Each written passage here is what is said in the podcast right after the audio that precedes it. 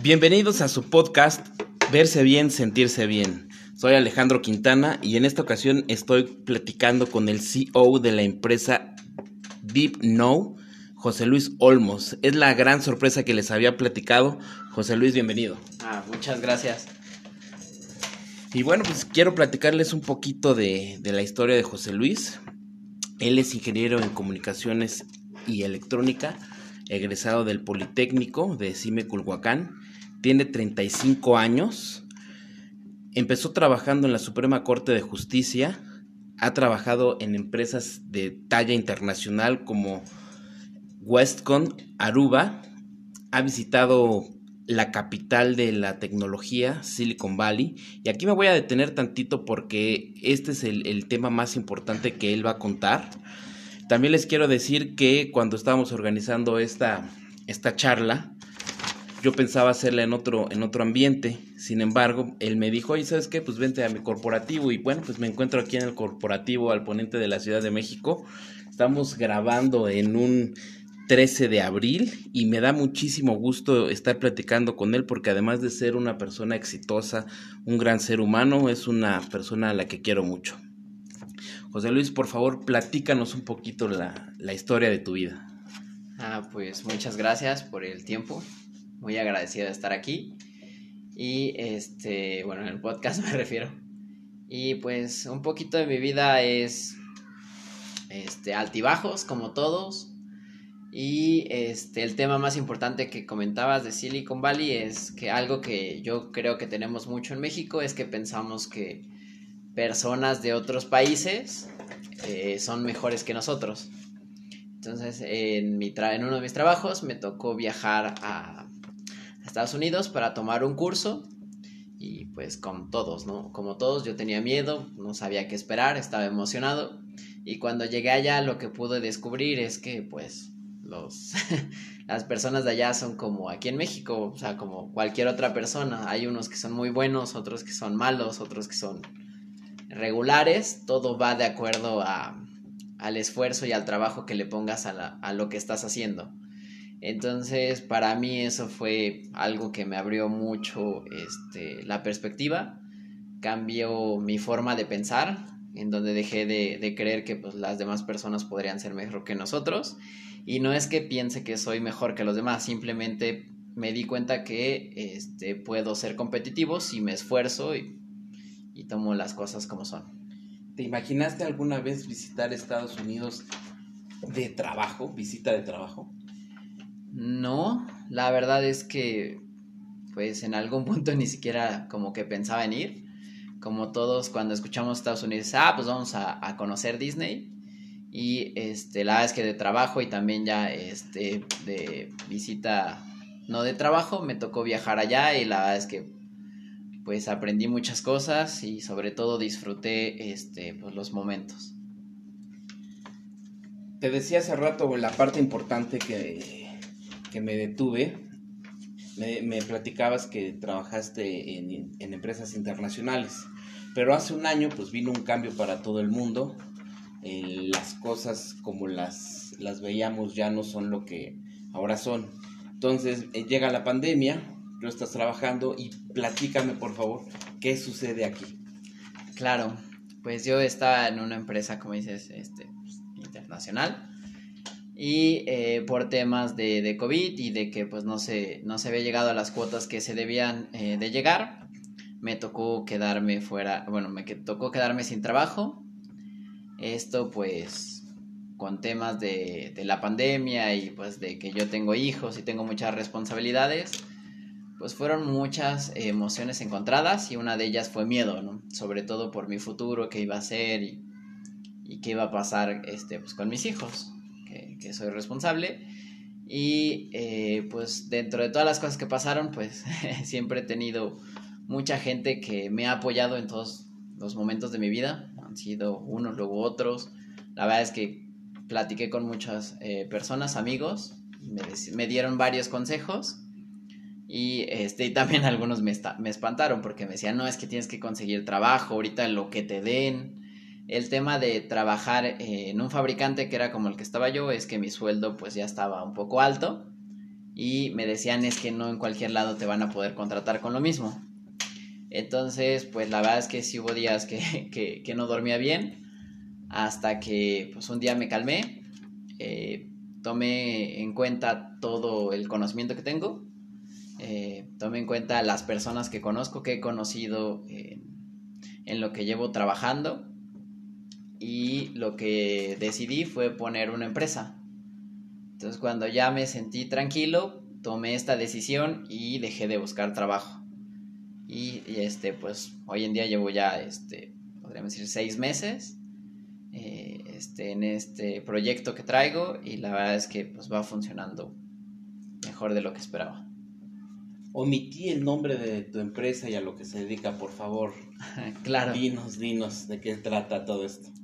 Sí, este también creo que es una buena historia de cómo salió el nombre, porque de todas las personas que me han ayudado, pues, pues no me dejaron tomar malas decisiones en, en un nombre y lo que hice es que fue, pues, de verdad ponerle ganas y algo en lo que soy especialista es en dar soporte, hacer implementaciones y entrenamiento. Entonces el nombre de la empresa se llama Deep Know. Perfecto. Oye, yo me, voy a regresar tantito justo cuando decidiste crear tu, empresa. Dijiste que llegaste a tener hasta miedo, ¿no? ¿Cómo pudiste controlar esa sensación? ¿Cómo pudiste tener esa visión para poder empezar? Porque no es fácil, todos, todos tenemos miedo, ¿no? Y al final la idea es vencerlos, pero en una situación en la que no solamente tú estás eh, en una etapa nueva de tu vida, el mundo lo está, ¿no? Entonces, ¿cómo, cómo afrontar esto? Pues la verdad es que no fue fácil. Digo, muchas personas, la verdad es que me, llevaría mucho tiempo nombrarlos a todos.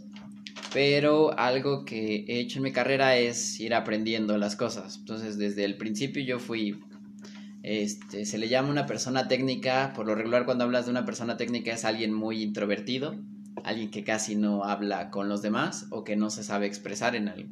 Es como una imagen que se tiene de un ingeniero. Entonces, a lo largo de, mis trabajos y sobre todo en Aruba, donde ya tomé un rol eh, de ingeniería este, de ventas, aprendí eh, lo que era la parte de ser un poco de vendedor. Eh, no al 100, y de hecho, este, desde Westcon fue donde, donde alguien me ayudó a, a, entender más esta parte de lo que es ser un vendedor. Y este, cuando de verdad me calmé, fue que respiré y dije, eh, casi todas las decisiones que he tomado en mi trabajo es qué voy a hacer a dos años. Entonces nunca me ha gustado como hacer algo a medias y dije, si me consigo un trabajo ahorita para pasar, este, digamos, la crisis de la pandemia, pues no se me hace justo, porque si no vas a dar el 100, el abuelo siempre decía, si vas a hacer algo, hazlo bien, si no, no lo hagas. Este, si vas a hacer, bueno, él decía, si vas a hacer el mejor, lo que sea, pero que tienes que ser el mejor. Entonces tomé la decisión, dije, pues no quiero, no quiero meterme a una empresa donde voy a durar poco tiempo, quiero hacer algo que sea futuro y algo que sí, sí no era, que no tenía expectado, era tener una empresa. Yo he escuchado mucha gente que dice, yo quiero poner una empresa, yo quiero poner una empresa. En mi caso no era así, pero ya viendo las circunstancias, eh, puse pros y contras y sobre todas las evaluaciones dije, ah, me parece que tengo eh, los recursos necesarios como para poner una empresa y ahí fue que tomé la decisión. ¿Agradecerías a la empresa en la que estabas que te hayan corrido? De cierta forma, no sé si tanto agradecer, pero, o sea, yo agradezco el, todo el tiempo que pasé ahí y todo lo que aprendí. Y yo lo tomaría como que me dieron un empujoncito hacia donde tenía que llegar, porque incluso ellos, pues hoy en día, este, la relación que mantengo con ellos es muy buena me han pasado, este, bueno, seguimos trabajando en conjunto y hasta pues ellos me, me han felicitado por, por cómo va esto. Entonces, no sé si agradecerse a la palabra, pero sí creo que fue un empujón de esos que a veces necesitas. Oye, me perdí un poquito en la parte del nombre de tu empresa. ¿Cómo nace ese nombre? Ah, pues de hecho Eh, cuando estuve buscando nombres, la verdad es que aparecieron nombres tanto como stripper, que nadie me dejó ponerla así. Yo quería poner bastantes siglas, pero bueno, eso fue de broma.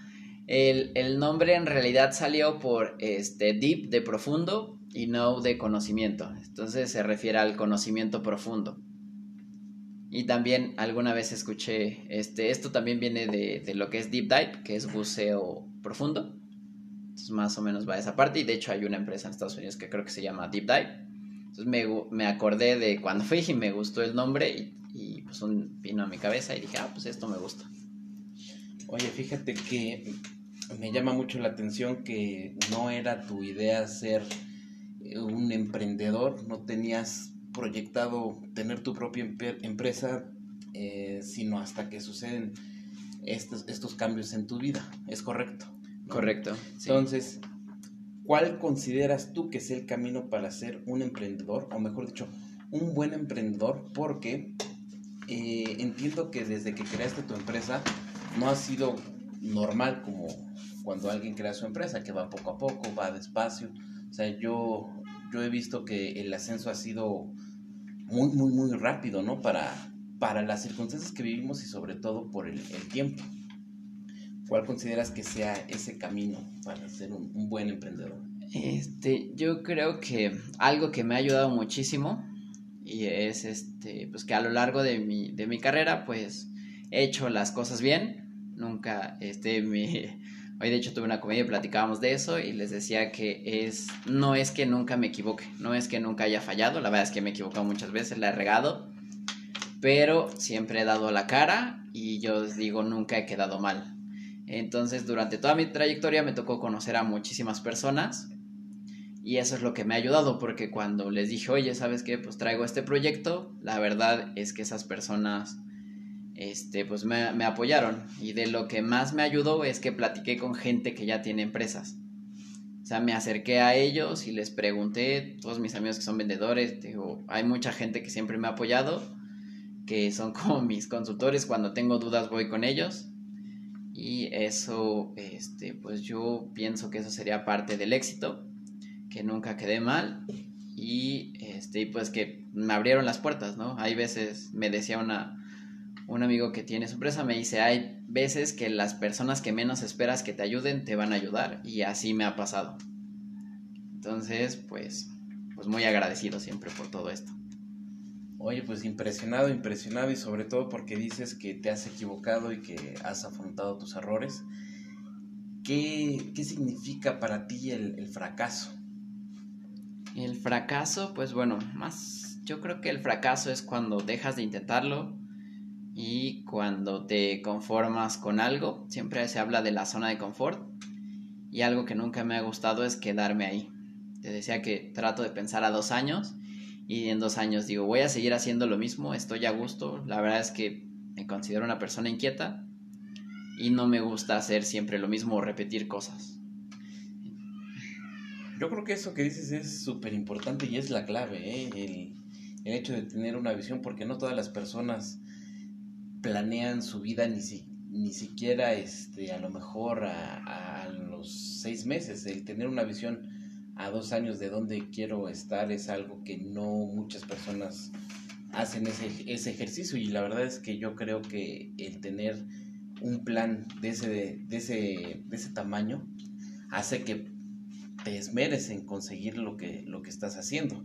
Y entonces esto me lleva a hacerte otra pregunta. ¿Para ti qué es el éxito? Para mí el éxito, pues yo creo que el éxito, este, por, por definición es bueno, encontré una que es, es, el estado o condición de cumplir con un rango definido de expectativas, pero también este es un tema yo creo que muy grande en donde mucha gente te podría decir que el éxito es ah, pues, tener los mejores carros, tener la casa más grande.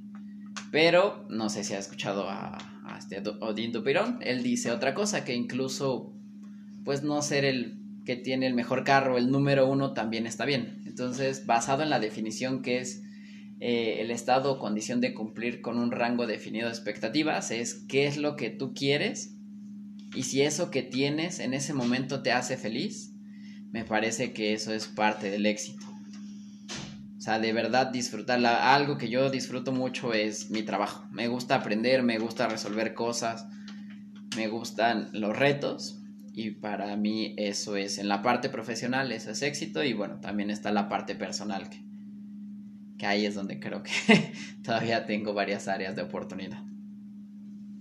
Oye, qué padre respuesta. Fíjate que este, yo también tengo la definición de éxito muy, muy parecida a lo que tú piensas. Dices palabras importantes, por ejemplo, disfrutas tu trabajo, disfrutas mucho todo, todo lo que haces y creo que eso es parte importante de, de donde estás ahorita, ¿no? De estos meses que llevas con tu empresa, ha sido el, la catapulta para que pueda, puedas estar hoy en, facturando como estás facturando, ¿no? Que al final, pues los números son los que nos dicen cómo van las empresas. Fíjate que quiero tocar un, un tema de imagen física en esta charla porque la idea de, entrevistarte, y estoy pensando también en hacerlo con, otras personas que tienen éxito, es ver de qué manera van a ligar ese éxito que tienen con su empresa y la imagen física. Ver de qué manera ellos comunican lo que son con su apariencia. Entonces, en situaciones laborales y sociales, ¿qué crees que comunicas con tu outfit? Eh, este es un tema importante porque, porque mi outfit siempre he tratado de hacerlo como muy, muy sencillo. De hecho, hay veces que hasta se me quedan viendo feo en un corporativo. Pero este, la, la idea de mi outfit no es nada más porque ah, pues, se me da la gana, sino como comentaba, a veces queremos llegar con los ingenieros. Entonces los ingenieros muchas veces como que somos personas retraídas o introvertidas. la gente piensa que yo no sé así, pero este, cuando ves un vendedor o una persona que llega de traje, hay veces que pues, te imponían, ¿no? Y te quedas así como, uy, mejor no le pregunto. Entonces la idea de ir con una playera tipo polo, una playera que diga algo este, nerd, es como un mensaje de, mira, pues soy una persona con la que te puedes acercar, te va a entender, es como tú, y ese es el mensaje que siempre quise mandar y algo que me gusta mucho es, pues yo, yo quiero vestir cómodo. Entonces ese es el porqué de cómo me he visto. Que también llegué a tener problemas, porque si es que tienes que llevar camisa y traje, yo les decía, es que el que yo lleve traje o eso no me va a hacer mejor en mi trabajo. Pero bueno, sí hay veces que tenía que vestirme bien, pero en la mayoría de las ocasiones mi, mi outfit era sencillo, y trataba de una playera tipo polo, una playera normal, pantalón de mezclilla e incluso a veces tenis. Ok, pero eso dice, eso dices que era lo que hacías antes. Ahora ya como todo un CEO de tu empresa, ¿qué te gustaría comunicar con tu outfit? Este, pues depende, depende a las personas que vayas a ver. algo que, que leí en un libro que me recomendaste era eso, es qué mensaje quieres mandar. Depende que estés vendiendo y en este momento yo estoy jugando el papel de ingeniero, pero también soy vendedor.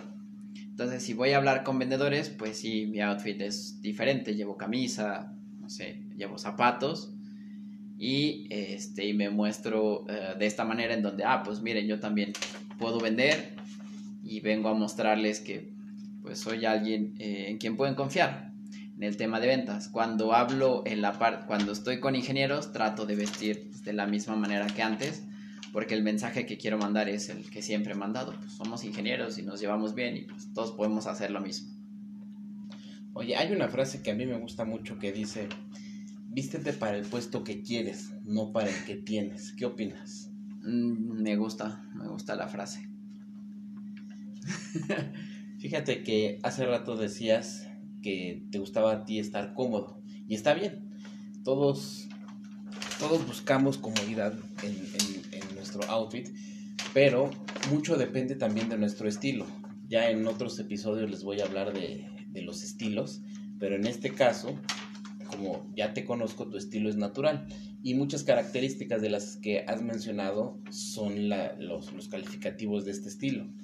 Entonces, eh, me gustaría para terminar darte el espacio que tú quieras, siéntete cómodo, estás en tu podcast, de hablar de lo que tú quieras, cualquier tema, o sea, habla de consejos, habla de eh, véndete si quieres, eh, habla de fútbol, habla de política, lo que tú quieras, este espacio es para ti. Ok, muchas gracias. Pues dentro de este espacio algo que, que, quiero platicar es eso, ¿no? Que, que, debemos de confiar mucho en nosotros. te decía que el ir a Estados Unidos y ver que podíamos competir contra ellos me cambió y este, me gustaría retomar esa parte porque para mí eh, fue muy importante darme cuenta de eso. Y por ejemplo, algo que yo siempre hacía y, y este, tú debes saber es que decía, ah, es que yo soy brasileño. ¿Por qué? Pues porque los brasileños son los mejores para jugar fútbol y la verdad es que pues no es así. Y este, yo, yo creo que si en México tuviéramos más este, el nacionalismo de, de sentir que los mexicanos podemos hacer bien las cosas, y no de este como un poquito tóxico en donde si un mexicano se cree mexicano, uy, todos se le echan encima, más bien de decir, pues, pues México hace bien las cosas, aquí podemos, podemos triunfar, tenemos muchas áreas de oportunidad, de hecho cuando vas a, a otros lados a visitar, extrañas pues, tu país, ¿no? Dices, sí está muy bonito aquí, pero la calidad de la gente que te puedes encontrar aquí es muy diferente, este, en otros lados suelen ser muy fríos, y aquí no, entonces pues eh, me gustaría, me gusta ese tema mucho porque creo que ahí es donde podríamos hacer una gran diferencia, en lugar de estar pensando que, ay no, es que pues él es mejor que yo o él hace otra cosa, esto pasa en México incluso con las escuelas privadas y públicas. Pero la diferencia es que en las escuelas privadas les enseñan, no, pues tú lo puedes hacer. Y una cosa es ser soberbio y decir, ah, yo soy mejor que todos, que es lo que no debemos llegar a más bien entender tus capacidades y decir yo también lo puedo hacer y de verdad este, que te lo creas, porque me ha tocado conocer muchos ingenieros que son muy buenos y no se la creen. Y eh, mi tema eh, favorito de este es eh, por qué hice el cambio. Fue porque cuando yo era más chico, yo jugaba fútbol, me encantaba el fútbol. La verdad es que pues, no me apoyaron como yo quería, pero aquí este, lo que quiero tocar es que todos creían que yo podía ser profesional. Incluso, pues por ahí uno, un tío este, nos llevó a hacer pruebas y todo. Y este, yo no creía, la verdad es que yo, yo no creía. Aunque yo sé que jugaba bien y hacía muchas cosas, yo no creía eso. Entonces cuando me di cuenta de, de eso que perdí, que dije, ah, pues al menos lo hubiera intentado, fue donde fue mi primer cambio fue donde dije, ah, ok, pues a lo mejor si lo hubiera intentado al menos sabría si sí pude o no. Entonces, eh, mi primer sueño era ser futbolista, el segundo era ser ingeniero. Y de ahí fue donde empecé a cambiar toda mi mentalidad porque dije, pues le voy a dar hasta donde pueda. Entonces, en mi primer trabajo yo era, este, pues operador. Estaba en un cuarto como de 4x4, estábamos tres compañeros y ahí me, me la pasaba cuando me cambié de trabajo ya me tocó ir a atender a clientes y dije, uy, ¿qué tal si no puedo? Y sí pude. Cuando me salí de, ese trabajo me tocó ya ir como proveedor y dije, uy, a lo mejor no puedo y sí pude. Y de ahí, este, pues ya me tocó el otro, igual empecé a dar soporte y pensé que no iba a poder y pues ya después de ahí se me fue quitando esa parte de, pues igual y no puedo. Ya después, este, hasta me, una vez me dijeron, oye, ¿te gustaría ser, este, ¿cómo se llama? Este, instructor yo dije, ok, porque yo pensaba que era algo en lo que yo no era bueno y dije, ah, pues lo voy a hacer y lo voy a hacer en serio y, la verdad es que me fue bien y aprendí muchísimas cosas y creo que esa es un poquito también la respuesta que me decías, ¿por qué, ¿Por qué esta parte de ser em, empresario cuando no lo tenías este, pensado? Es porque hice un análisis y dije, puse pros y contras y dije, sí puedo. Y había gente que confiaba en mí, entonces dije, pues si la gente confía en mí, ¿por qué yo no voy a confiar en mí? es algo que quería compartir. ¿Dirías que esa situación del fútbol te llevó a, cambiar en tu, en tu vida, en tu proyección académica y laboral? Sí, ese año, este, la verdad es que fue el peor año de mi vida, yo creo, porque este, me enfoqué en, en cosas que no eran. Entonces perdí un año en donde perdí el fútbol, perdí un año de la escuela, y perdí una novia a la que quería mucho, igual porque porque no sabía cuánto la quería hasta que la perdí.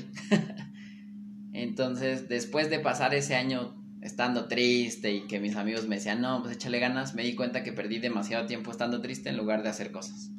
Hablo del fútbol porque es lo que todavía me duele. Todavía tengo la espinita aquí de decir, ah, lo hubiera intentado. Entonces hoy en día la verdad es que ya no me quedo con esa espinita de lo hubiera intentado porque las cosas que he querido hacer las he hecho y las he logrado. Híjoles, fuertes declaraciones. Bastante, no creí que esto se fuera a poner tan, tan intenso, oye. Oye, pues mira, lo que estoy pensando yo es que ahora que te has convertido en todo un CEO, te voy a hacer un manual.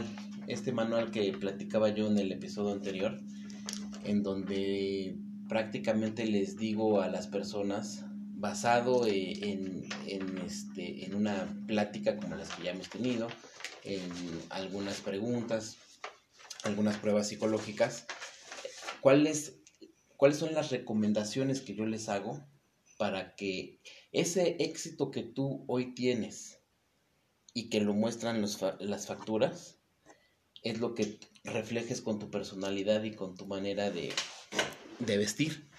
Ese, ese manual te va a servir para que lo consultes en diversas situaciones. Justo eh, prácticamente las, recomendaciones que, te voy a hacer son por prenda. Eh, la imagen física sirve mucho para aprender a controlar los, los estímulos que, genera la ropa y usarlos mucho más a tu favor. Entonces, eh, hoy, hoy que estás convertido en, un muy buen empresario, cosa que admiro mucho y, como te decía anteriormente, pues te felicito.